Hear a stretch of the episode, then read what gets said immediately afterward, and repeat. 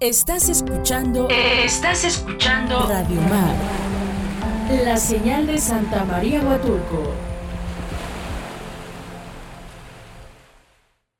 Conocer para conservar. Un espacio del Parque Nacional Huatulco para reflexionar sobre la relación entre la sociedad y el medio ambiente.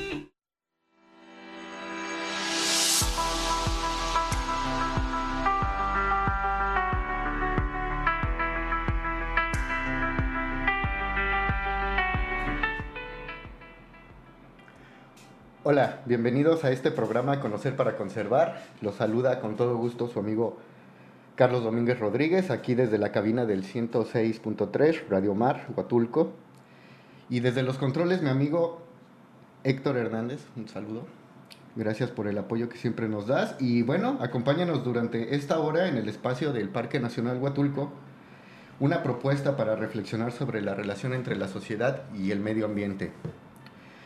Pues bueno, hoy estamos a 26 de julio y por ahí del 2015 la UNESCO se reunió y declaró este día como el Día Internacional de la Conservación del Ecosistema de los Manglares. Es por eso que estamos en este programa de día de hoy dedicado un poco a los manglares. ¿no? Nuestra intención es que conozcan un poquito sobre este ecosistema y sepamos cómo, cómo actuar en consecuencia para, para poderlo cuidar. Y es por eso que tenemos aquí un par de invitados. Eh, primero quisiera presentar a la licenciada Angélica Jazmín García Velázquez, que viene de parte de Sofemat Huatulco, y a nuestro amigo Atanasio Martínez Hernández. Nacho, ¿qué tal? ¿Cómo estás? Hola. ¿Qué tal? Él viene de la cooperativa de Ventanilla y pues bueno, eh, vamos a platicar un poquito con ellos, ¿verdad? Y bueno, vamos a entrar primero eh, con la licenciada Angélica, eh, nos podría platicar a grandes rasgos eh, qué son los manglares, digo, para que todos estemos enterados de qué, de qué estamos hablando, qué, qué, son estos árboles y cuál es la importancia que tienen para el medio ambiente, ¿no? Digo, a grandes rasgos, porque podríamos estar hablando de esto por días incluso, ¿no? sí, claro. Este, bueno, antes que nada, buenas tardes. Y bueno, sí, los manglares, bueno, son una variedad de árboles de origen terrestre y que se han adaptado pues a sobrevivir en ambientes este, inundables. Estos este, tienen una gran capacidad de, de, salinidad y se ubican principalmente en zonas este, tropicales, en zonas costeras, lagunas y ríos. Su, bueno, su importancia se podría decir de que bueno, ellos crean una barrera natural que nos protegen cuando llega a ver fenómenos naturales como tsunamis, huracanes, eh, inundaciones, entre otros fenómenos. Y bueno, también este, ellos eh, son una fuente bueno, de alimento y de hogar para algunos crustáceos, anfibios y algunos peces y camarones. Y bueno, también eh, son como, mm, llegan ahí algunas aves migratorias este, para igual alimentarse de, de, las, de las fauna que igual habita ahí. Bien, perfecto. Pues entonces, eh, por lo que entiendo en un principio, pues eh, los manglares están en, en zonas eh, tropicales, podríamos decir, cerca de arroyos, en las playas, en las desembocaduras de los ríos, las bocabarras. Sí. Y, y bueno, pues son entonces un, una maravilla, ¿no? Entiendo que ahí se reproducen especies eh, que son importantes comercialmente, que nosotros nos gusta consumir. Entonces es una de las tantas cosas o servicios ambientales que, que, que, nos, ofrece, nos ofrecen los manglares y es una de las razones por cuales pues los invitamos a que nos ayuden a conservarlo. Eh, Nacho, eh, ¿nos podrías contar si conoces los manglares que existen aquí en México y aquí en Oaxaca o en la zona aquí de Huatulco, en Ventanilla, ¿cuáles están presentes o cuáles son los que podemos ver por, por aquí? Hola, muy buenas tardes. Muchas gracias por la invitación que hacen a, a mi persona a través de la cooperativa Servicios Ecoturísticos de la Ventanilla. Bueno, este, los manglares en México, este, bueno, tengo entendido que son cuatro especies, igual las cuatro especies habita en el estado de Oaxaca, afortunadamente en nuestro estado. Tenemos la especie del mangle rojo, el mangle blanco, el mangle negro y el mangle botoncillo. los manglares que habitan en la laguna de la Ventanilla tenemos dos especies, que es el mangle rojo y el mangle blanco. Eh, hace rato lo comentaban, los manglares son importantes a nivel, a nivel mundial, están protegidos ya que hacen una labor este, importante en el ecosistema, mantienen toda la biodiversidad que tenemos en la laguna, refugio de una gran variedad de especies, como decían, de aves migratorias como residentes. También este, son nichos de reproducción de peces, cuando las bocabarras se conectan al mar, hacen la conexión y pues entra la larva a reproducirse al mangle, el pargo, el robalo, el bagre, el camarón, la jaiba. La mayoría de, de, los peces que consumimos pues son reproducidos dentro de los manglares y refugio de una gran variedad de reptiles, principalmente los cocodrilos, como los que tenemos en la ventanilla, este, de tortugas también. Entonces eh, sirven contra la erosión de suelos, eh, sirven como barrera a las comunidades contra los fenómenos naturales, huracanes, algún tsunami, detienen el agua, el aire. También este, los manglares, pues, eh, son árboles maderables, este, sirven para la construcción de palapas. Desafortunadamente, debido a los huracanes que han pasado aquí en la costa de Oaxaca, pues han terminado con un buen porcentaje de mangle y ahora sí que la tarea pues es la reforestación en las comunidades, ¿no? No nada más ventanillas, se deben de integrar otras comunidades en la costa de Oaxaca. Sí, justamente eh, más, más adelante en segmentos eh, que nos van a seguir, eh, vamos a platicar un poquito justamente de, de, la inclusión social y el cómo podemos participar nosotros este, y también cómo se ha estado participando de parte de, de un sector importante de, de, la sociedad en el tema del cuidado de los manglares. Eh, ya nada más para, para, agregar a lo mejor un dato, porque pues, es un dato más o menos nuevo, eh, en México ya contamos con cinco especies de manglar. Hay otro que se llama Avicenia bicolor, que es, digamos, pariente primo del, del mangle negro o madresal.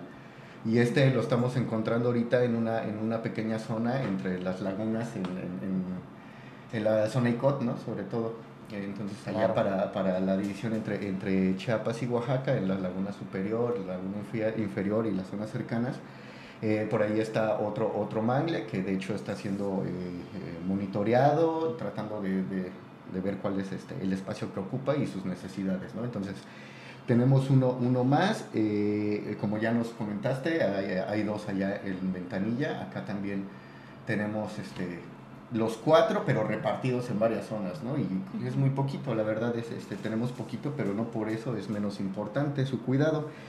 Y bueno, ya hemos tocado más o menos estos temas, pero para que la audiencia quede más o menos bien identificada con, este, con, con estos conceptos, eh, ¿nos puedes platicar cuáles son los servicios ambientales que brindan los manglares? Ya nos, ya nos contaron algunos, pero de verdad que no está de más que, que lo recalquemos, así como también platicarle a la gente qué es un servicio ambiental o a qué nos estamos refiriendo.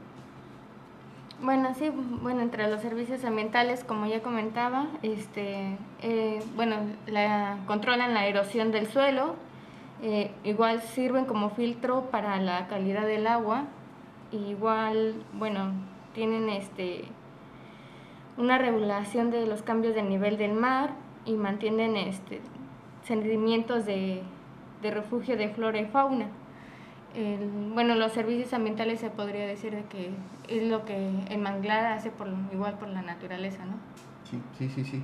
Sí, pues al final cuando estamos platicando de este tema de los servicios ambientales o el de por qué los invitamos a todos a que nos sigan en este programa, que lo primero o nuestra primera intención es eh, darles a conocer eh, todo lo que estamos trabajando en, esta zona y en la costa.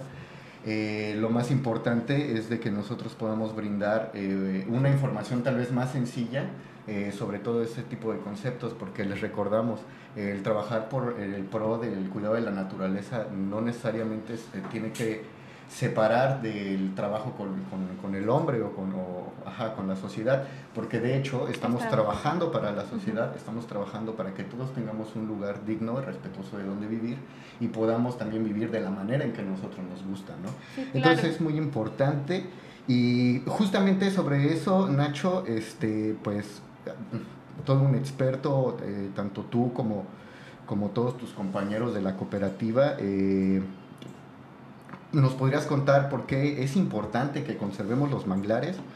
O sea, eh, pues bueno, sabemos que los encontramos pues solo en las costas, ¿no? Pero que nos cuentes más o menos en qué condiciones es en donde sí podemos encontrar manglares, que más o menos ya lo explicamos, pero también cómo, cómo, por qué es importante que los cuidemos, ¿no? Ya nos contaron a grandes rasgos todos los beneficios que nos traen, pero ¿qué le podríamos decir a la sociedad aparte de todo esto que ya les, ya les hemos contado hasta ahorita?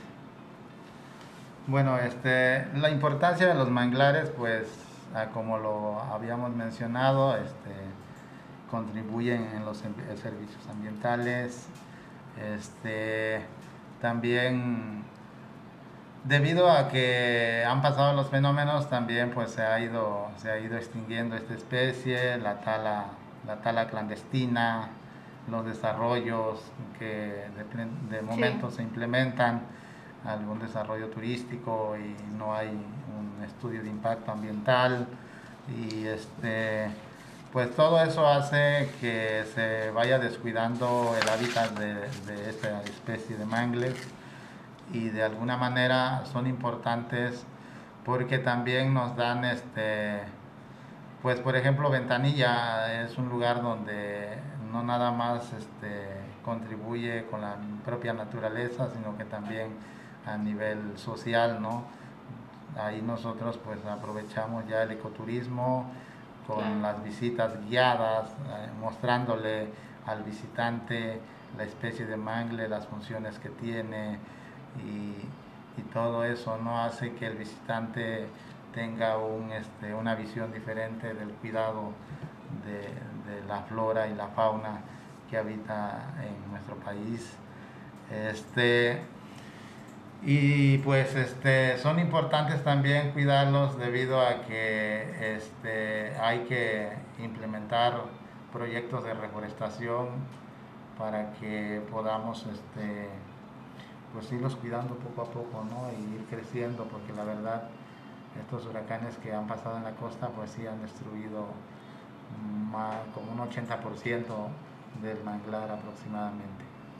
Sí, y, cabe agregar que, pues, el manglar no es una especie tampoco que, bueno, entre todas sus especies son, son se caracterizan, claro que no por, por tener un rápido crecimiento, ¿no? Entonces, este, si, si no apuramos en en tomar acciones de conservación eh, prontas y, eficaces, pues este, tenemos que estar ganándole al recambio, ¿no? de estar cultivando eh, y sembrando más de lo que estamos perdiendo. Entonces eso va a ser una tarea muy importante. Nosotros ahorita vamos a regresar para un segundo bloque. Agradezco mucho que nos estén acompañando en Conocer para Conservar.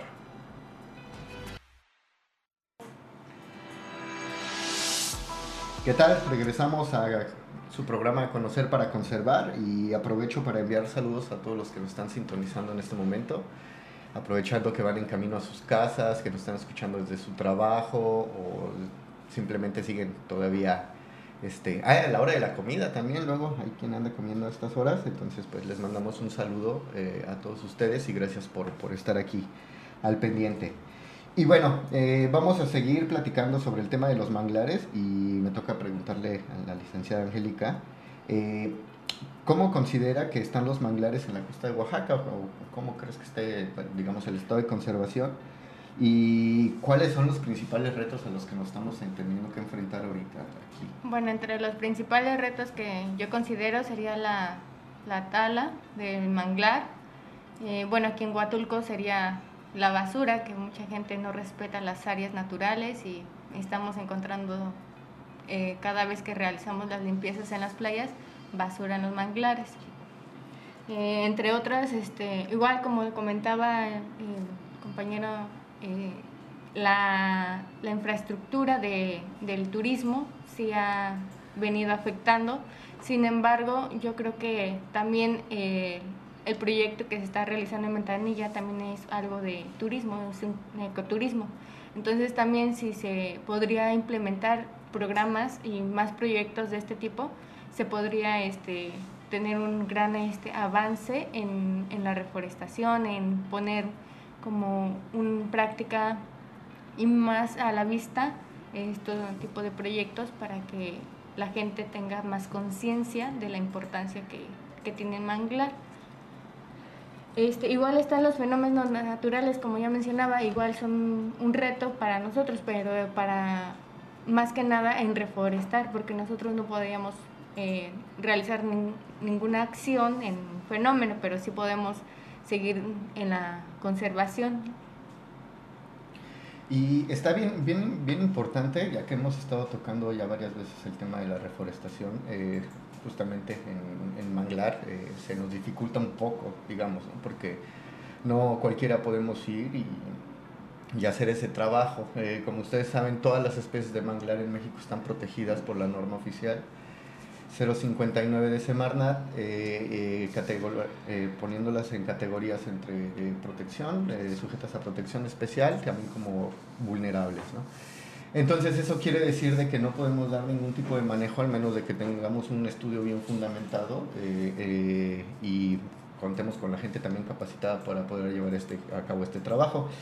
Esto ahorita nos lo van a platicar mejor, pero antes para dar a pie a, toda esta, a todo esto quiero cerrar este círculo eh, volviendo a preguntar que entonces también ya hablamos un poco del turismo, de los servicios ambientales, para complementar, ¿no? Como que estar hablándoles otra vez de lo mismo, pero a lo mejor de, de una manera en que, en que, en que nos puede quedar claro.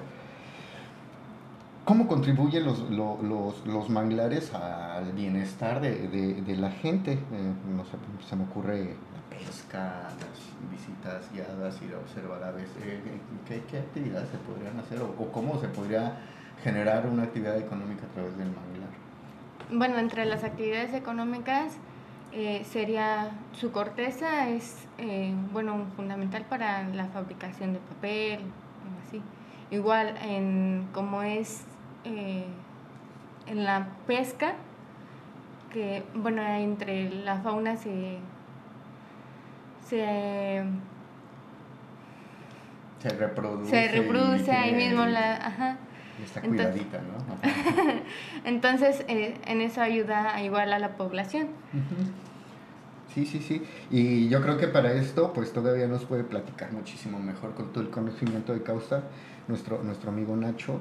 Este, y justamente, pues era, eh, yo quisiera preguntarle, eh, en todo este sentido, pues ustedes ya tienen años con un proyecto muy importante, que de hecho es un ejemplo a nivel nacional, un caso de éxito que se platica en todos lados en donde se tocan estos temas de la conservación del manglar.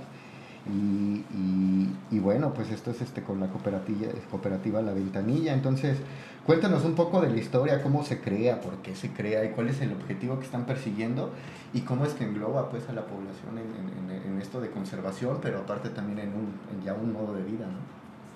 Muy bien, este, bueno, como lo mencionas, La Ventanilla ha sido una de las cooperativas pilotos en la costa de Oaxaca de muchas que se integran y que muchas veces no, no arrancan. ¿no? El, ser cooperativa también este, es un tema muy laborioso, pero afortunadamente nosotros este, cuando iniciamos esta cooperativa fue debido a las necesidades que, que se tenían. Eh, recuerdas que eh, anteriormente estaba el rastro de tortuga en San Agustinillo, cerca de Mazunte, y donde toda la gente de la región, la mayoría trabajaba en ese rastro. Y también muchas personas pues también se dedicaban al saqueo de nidos de tortugas eh, y a la tala de árboles, la venta de madera ilegal. Este, Debido a eso, pues este, se vino la escasez de, trabajo cuando se pone la veda, se cierra el rastro y ¿qué hacemos nosotros, no? Debido a que no había trabajo, pues a través de, lo menciono, a través de una organización, una asociación civil llamada Ecosolar, fue la que llegó a la, aquí a la costa de Oaxaca, principalmente en Mazunte, formando grupos de organizar grupos para poder este, pues hacer alguna actividad ecoturística, ya que en Huatulco pues ya se venía el desarrollo, en los 90 ya estaba fuerte. y también Mazunte, Ventanilla y toda la franja de esa costa, pues también tenía un potencial importante, tiene un potencial muy grande. Y de ahí es como nosotros este, empezamos a organizarnos, los primeros fundadores, como era Agustín, Bonifacio y otros más que estuvieron también integrados en la cooperativa de un principio, pues este, empezaron a formar el grupo, a constituirse legalmente, pero desafortunadamente vino el huracán Paulina. Y eso, el huracán Paulina y el huracán Rick en el 97, pues después de pasar estos huracanes, la comunidad de la ventanilla, independientemente de que no había este, trabajo, pues queda totalmente destruida, desfigurada completamente de un bosque de manglar muy grande que tenía, árboles muy grandes, hablamos de 40 metros de altura, impresionantes. Y de ahí pues este, como que hubo una organización más, más este, sólida, donde pues empezamos a participar todos para poder este, construir nuestras casas. Y, después de pasar eso, pues ¿qué hacemos, no? Está la, seguía, se tenía que seguir retomándose ese proyecto de, la cooperativa, de los recorridos que ya se iniciaban, que empezaban a ir las agencias de Huatulco, empezaban a llevar gente. Y de esa manera fue como se integró más gente a la cooperativa, a la cooperativa después del huracán Paulina, nos unimos más nos integramos a más compañeros y empezamos a, dar promoción y este, aquí en Huatulco, en Puerto Escondido, y a meter proyectos también con anteriormente la Comisión Nacional de los Pueblos Indígenas, ¿no? ahorita el INPI, así es.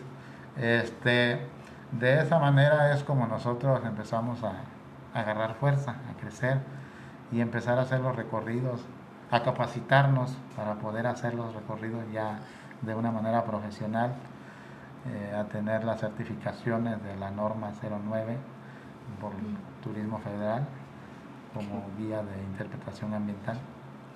Y este, de esa manera hemos ido creciendo, pues debido a que se vinieron los huracanes, pues tuvimos que implementar un proyecto de reforestación de mangle también y hace rato platicábamos de este tema de la reforestación, es un tema este, muy complicado porque no es lo mismo reforestar un árbol este, fuera del agua, de un árbol, una caoba, una parota, etcétera, a reforestar un manglar. Los manglares tienen unas técnicas diferentes para poder reforestar. Entonces este, empezamos a capacitarnos para el tema de reforestación también, cómo poder sembrar un árbol para que no haya pérdidas, muchas pérdidas, porque si no sabes cómo plantarlo, pues lógicamente vas a tener muchas pérdidas en, en tu siembra, ¿no? Y si haces una siembra de propágulos, de la semilla directamente sembrándola al suelo, pues es más todavía, mucho más la pérdida entonces es importante los viveros para que de esa manera podamos este, hacer un trabajo más este, eficiente y, que se vea ¿no? que sí se está reforestando. Este, poco a poco, como hemos ido este, avanzando, también la publicidad se fue dando, se fue dando de boca en boca, también hubo el apoyo de la Secretaría de Turismo, y todas esas, este, las dependencias, organizaciones no gubernamentales también que nos apoyaron con el tema de difundir la ventanilla para que se hiciera, este, fuera creciendo a nivel nacional, incluso ahorita estamos a nivel internacional. Está bien interesante, yo la verdad es que les invito mucho a que cuando tengan la oportunidad, si todavía no conocen, gente aquí de Huatulco, eh, vayan a darse una vuelta a la ventanilla, eh, es un espacio muy, muy bonito y de verdad que todos los guías que están ahí son súper comprometidos y muy profesionales, ¿no? Me consta, yo he estado varias veces allá y han sido experiencias muy, muy bonitas que las que hemos tenido. Regresamos ahorita entonces después de, de otro corte y los esperamos aquí en Conocer para Conservar. Gracias.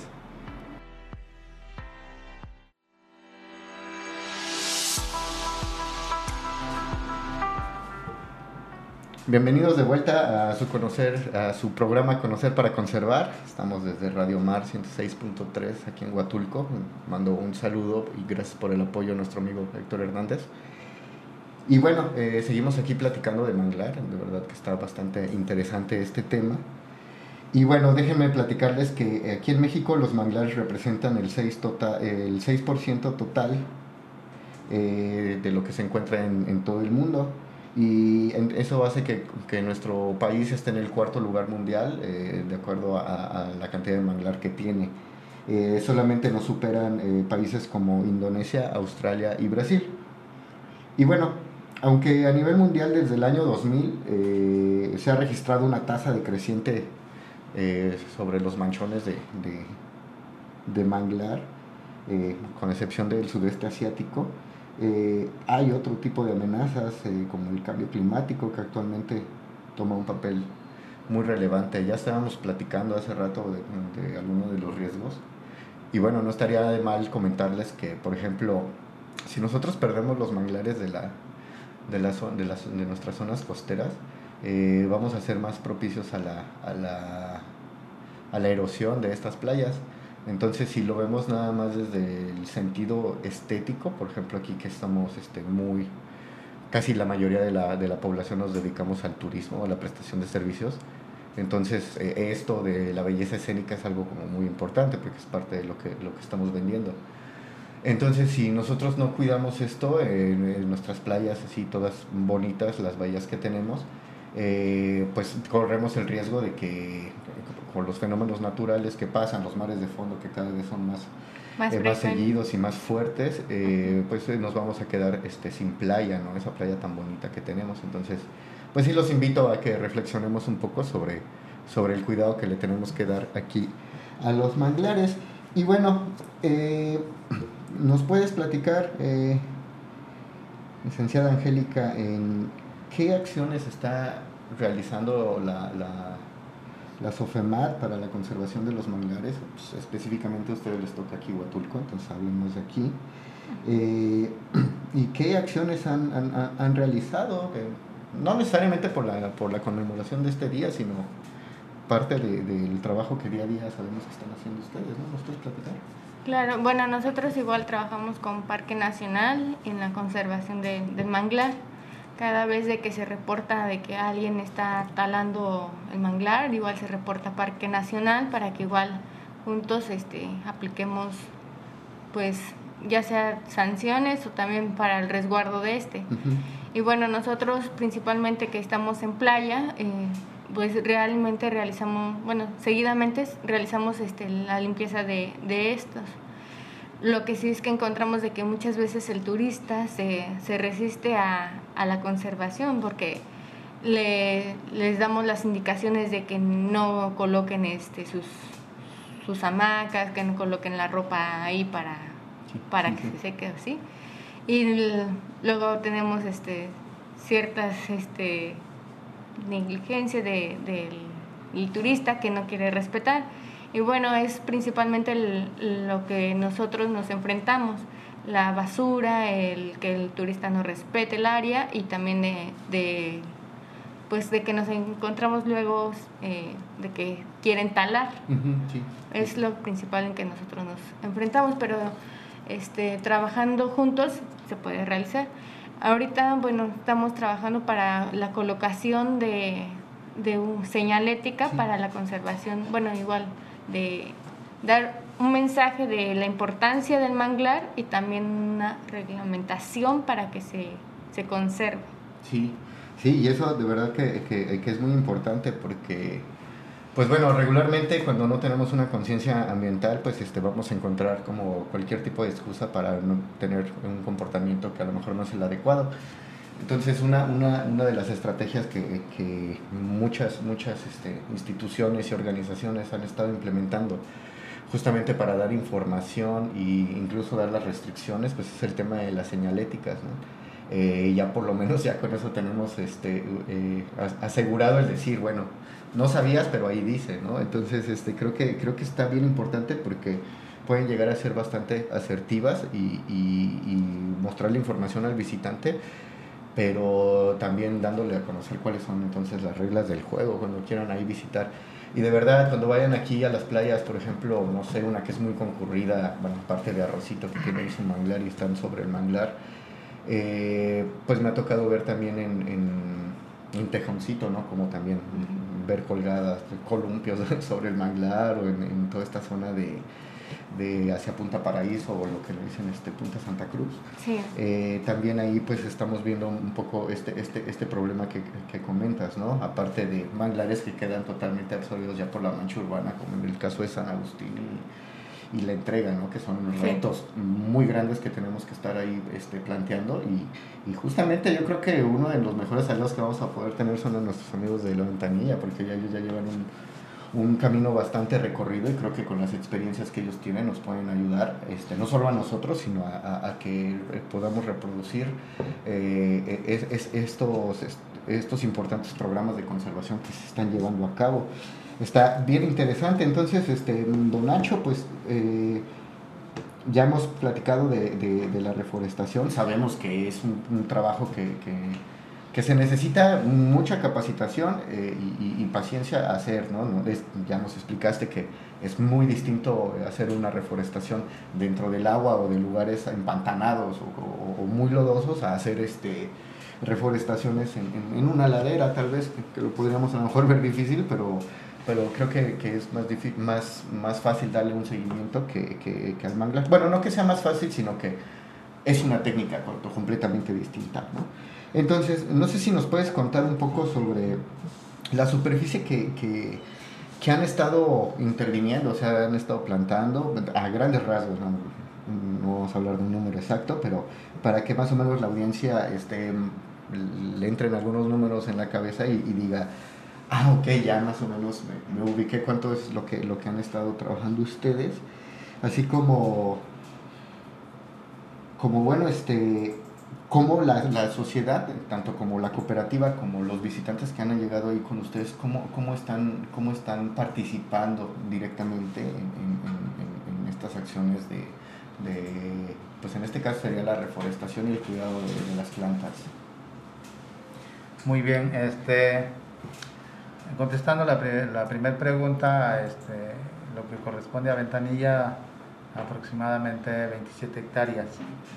Este, como mencionaba hace rato, hay una gran deforestación por los huracanes, entonces es mucho trabajo que hacer. La verdad se ha estado reforestando y aún no se alcanza la meta mm, ni siquiera a un 25%. Entonces este, seguiremos haciéndolo pues siempre y cuando es el objetivo que tiene la cooperativa, la conservación, ¿no? Ese es su principal objetivo, eh, cuidar los recursos naturales. Y este, la siguiente pregunta que mencionabas, pues este, no recuerdo que me... Eh, eh, sería como, como, como la, la, sociedad, o sea, tanto ah. ustedes como la, la, población, digamos, y, aparte de los visitantes, ¿cómo, cómo, cómo ayudan a este tema? Claro, este, en el tema de, de los apoyos que hemos tenido de las personas, de la comunidad, es, pues se han sumado a este tema de reforestación, ¿no? Porque eh, son lugareños de que están también teniendo un beneficio ya económico a través del ecoturismo que estamos desarrollando y este y han hecho conciencia también porque es un tema que fue muy laborioso desde un principio cuando vives este, de alguna manera diferente y haces un cambio completamente a cuidar los recursos naturales, pues hay que concientizar un poco, ¿no? Tener conciencia de, de cuidar, de ya no ir a, cazar la iguana, las tortugas y todo eso, ¿no? Entonces se ha este, hecho conciencia y con los visitantes pues también hemos este, tenido muchos voluntariados, hay servicio social también que se han integrado también a este, a este proyecto de la reforestación de Mangle.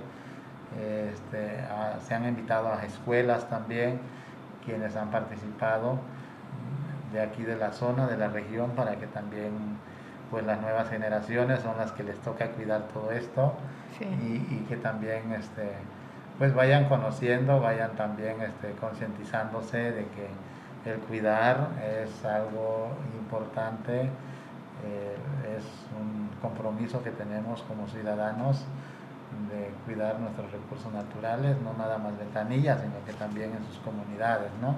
Y es, ese es el tema de educación ambiental que también trabajamos con estudiantes de diferentes niveles, claro, desde, desde kinder hasta la universidad, ¿no? Muchos universitarios han estado con nosotros, pues este, hemos estado intercambiando experiencia ambos, ¿no? Este, nosotros en la práctica, ellos en la teoría, y este, así es como hemos ido avanzando, desarrollando esos conocimientos que ahorita ya tenemos. Y está, está bien importante porque algo que hemos tratado también de recalcar bastante aquí en el programa es de que la participación ciudadana, o sea, que la comunidad se esté integrando a, todos estos procesos va a ser lo que nos va a ayudar a caminar y que estamos conscientes de que son, son temas que, que van a, que son a largo plazo, pues, ¿no? que, que llevan, llevan un tiempo, unos procesos, la educación ambiental no se logra de un día al otro y pues creo que estamos de acuerdo en que vale la pena comenzar estos procesos si es que todavía no existen, ¿no? Entonces, pues queremos este, invitarlos a que nos sigan escuchando y que sigan este, también pues poniendo un poco más de atención en este tipo de temas porque nos conciernen a todos, ¿no? Regresamos a Conocer para Conservar. Gracias. ¿Qué tal? Buenas tardes. Regresamos a Conocer para Conservar. Eh, estamos ya en nuestro último bloque. Eh, aquí de, este interesante programa en donde estamos hablando sobre los manglares. Y bueno, les recordamos que, pues estamos todos los lunes de 5 a 6 de la tarde aquí desde el 106.3 FM. Agradecemos muchísimo a Radio Mar por, por el valioso espacio que, nos está dando, eh, no a nosotros, sino a la conservación. Entonces, este, enhorabuena. Y bueno, vamos a seguir platicando porque ya nos queda poquito tiempo. Eh, Mm, Lic Angélica, ¿dónde podemos encontrar manglares aquí en el, en el, en el municipio? ¿Dónde, ajá, ¿dónde, ¿dónde, están? Bueno, principalmente en las playas de Bahía del Órgano, La Entrega, San Agustín, Tangolunda, Arrocito, Cacaluta, eh, Tejón, creo que sí, todavía hay Tejón. Y mm, me parece que Sí, hay, hay, hay más, además que están ya también un poquito más, alejados. afortunadamente un poquito más, más lejos de la, de, de, la intervención de, de, nosotros, ¿no? Sí, aquí en esta zona tenemos una parte bonita de manglar ahí en, en Tangolunda, pero que de hecho eh, eh, tiene un poquito de problema, ¿no? Eh, es la cuestión de que se utiliza como paso para llegar a la playa, Está junto a un, campo de golf, entonces pues es, un reto, ¿no? Todo, todo ese manglar. Pero ahí podemos encontrar un poquito de manglar, ahí hay manglar blanco, me parece. Eh, también de, de, las que faltaban son justamente en la zona núclea del Parque Nacional, en, en, en Chachacuali, en la India, tenemos este, tanto mangle blanco como mangle botoncillo. El rojo nada más lo vamos a poder encontrar hasta Bajos de Coyula, pues allá Boca Vieja, allá en, la Laguna de las Salinas, allá tenemos un poco de mangle rojo, también en la Boca Barra. Y ese digamos que podría ser el, el, manglar, el manchón más grande y mejor conservado a lo mejor del municipio y que también tendremos que ponerle mucha atención allá porque es una zona agrícola, entonces pues también ese es uno de los retos que que podemos este, ver. Ahí si algún día tienen oportunidad de ir a Boca Vieja, vayan. La gente también es muy amable por allá y, van a poder comer rico, justamente para que vean los beneficios que tiene, que tiene el manglar, ¿no? Porque ahí van a poder encontrar, van a poder encontrar todo, todo, todo esto. Entonces, bueno, eh, estábamos platicando que, que, bueno, el bioma del manglar, pues es este, lo podríamos nosotros considerar como como que se encuentra en un lugar bastante, bastante rico, ¿no? Tiene la particularidad de que se encuentra en la zona eh, eh, tropical o subtropical, entre, entre digamos, lo que abarca los dos trópicos, eh, y lo encontramos alrededor de todo, de todo el mundo. acá en los lugares donde, donde hay manglar, aunque, o donde, donde se encuentra el manglar, aunque la temperatura luego baje, nunca llega a ser frío, ¿no? Nunca es, nunca es frío, es un agradable aproximadamente entre 20 y 28 grados este, de temperatura media anual, lo que, lo que hace que sea un lugar bastante bueno y donde también hay mucho intercambio energético, ¿no? Eso es lo que hace que estos lugares sean muy ricos y es que por eso que las aves migratorias llegan y lo utilizan como espacio. Entonces, aparte de las aves, ya hablaremos eh, del tema de las aves este, y sobre todo las aves, migratorias que utilizan estos espacios. Ya platicamos sobre la, un poco la pesca pero también hay un integrante muy interesante aquí en esta ecuación, del cual vamos a estar hablando en un siguiente programa más a fondo, pero quisiera que empezáramos a tocarlo desde ahora, y es el tema del cocodrilo. El cocodrilo es un, un habitante, eh, bueno, es el habitante tope, es el depredador tope de, de, de, los manglares, ¿no? Entonces, que él esté ahí, pues nos está dando, dando cierto tipo de de indicaciones de cómo se encuentra el sitio a nivel de conservación. Eh, Nacho, ¿qué tal? ¿Cómo, cómo, cómo es la interacción entre, entre la comunidad allá en, en, Ventanilla y los, y los cocodrilos? ¿Cómo, cómo, cómo se da esta convivencia entre, entre el hombre y el cocodrilo de aquel lado?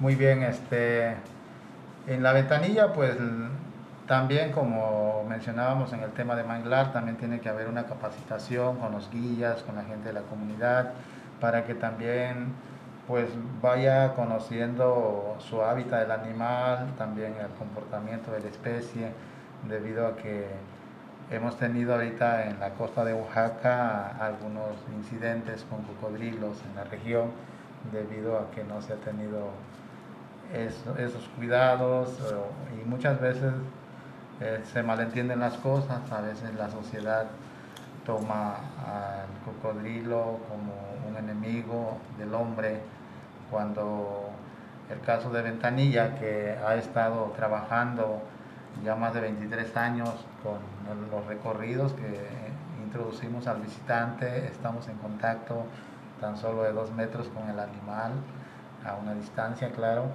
y este, siempre y cuando este, teniendo todas este, pues, las medidas ¿no? de precaución, todos los recorridos que hacemos en la ventanilla son guiados, nadie va a un turista solo, todos son guiados.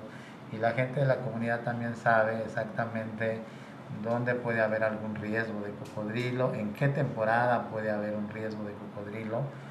¿Por qué? Porque principalmente cuando estos animales tienen nidos, es cuando las hembras son muy agresivas, cuidan bastante el área de anidación y es cuando ha habido a veces accidentes en la región porque se van justamente donde está el nido, pasan en el agua cerca y ahí está la cocodrila sumergida y es cuando provoca el accidente. Eh, nunca un cocodrilo va a ir a la casa de uno a, querer morderte, ¿no? no son como perrito, ¿no? de que los perros si son bravos se avientan. ¿no? El cocodrilo, mientras que uno no los moleste, pues no va a pasar nada, no vamos a tener ningún problema.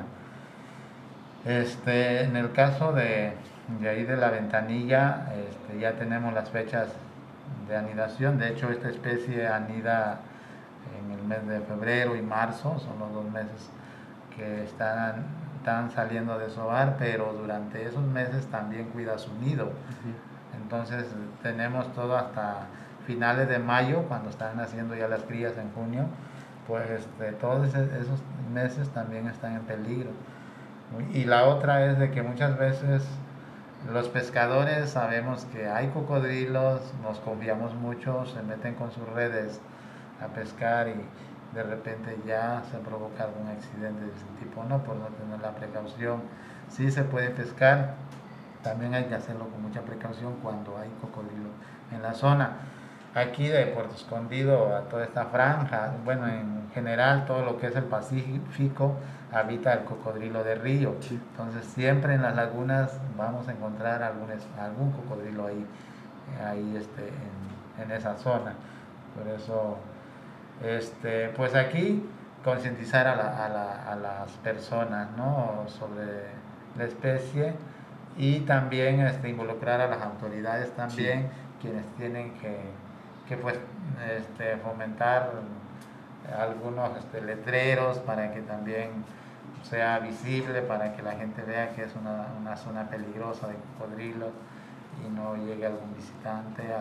y aunque somos lugareños a veces, pues todavía nos confiamos mucho, ¿no? Entonces, este, el cocodrilo con el sur humano, pues convive bien por mi parte y por la comunidad de la ventanilla que ha estado trabajando con cocodrilos, no hemos tenido ningún problema, ¿no? Con visitantes.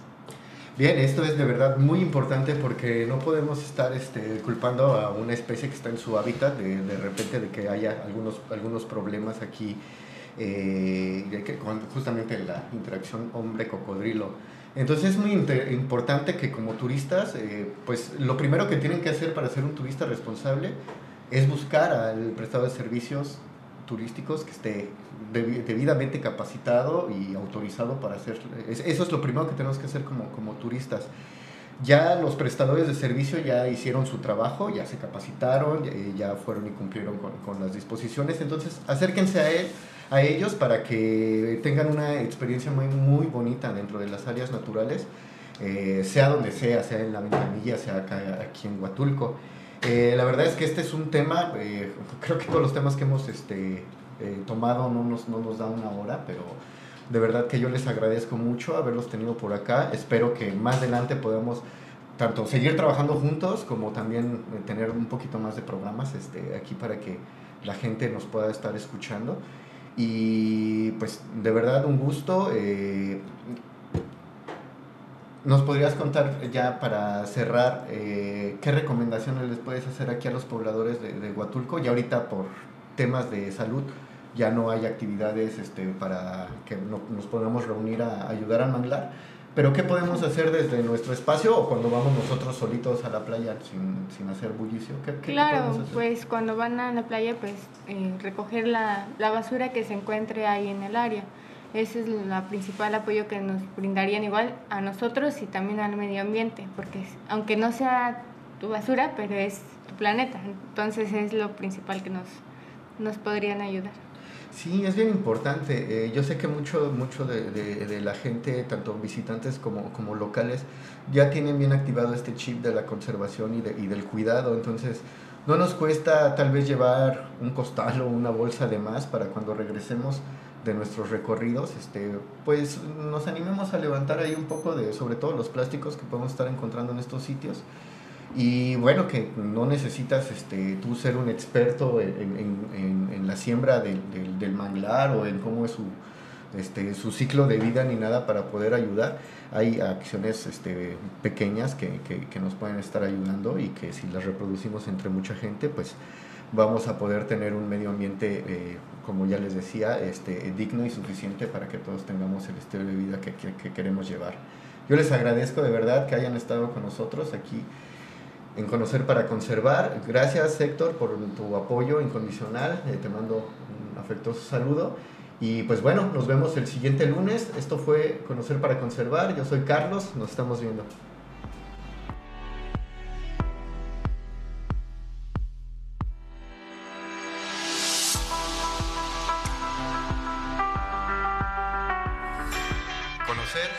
conservar, este es un programa del Parque Nacional Huatulco, una, reserva, naturalmente, nuestra.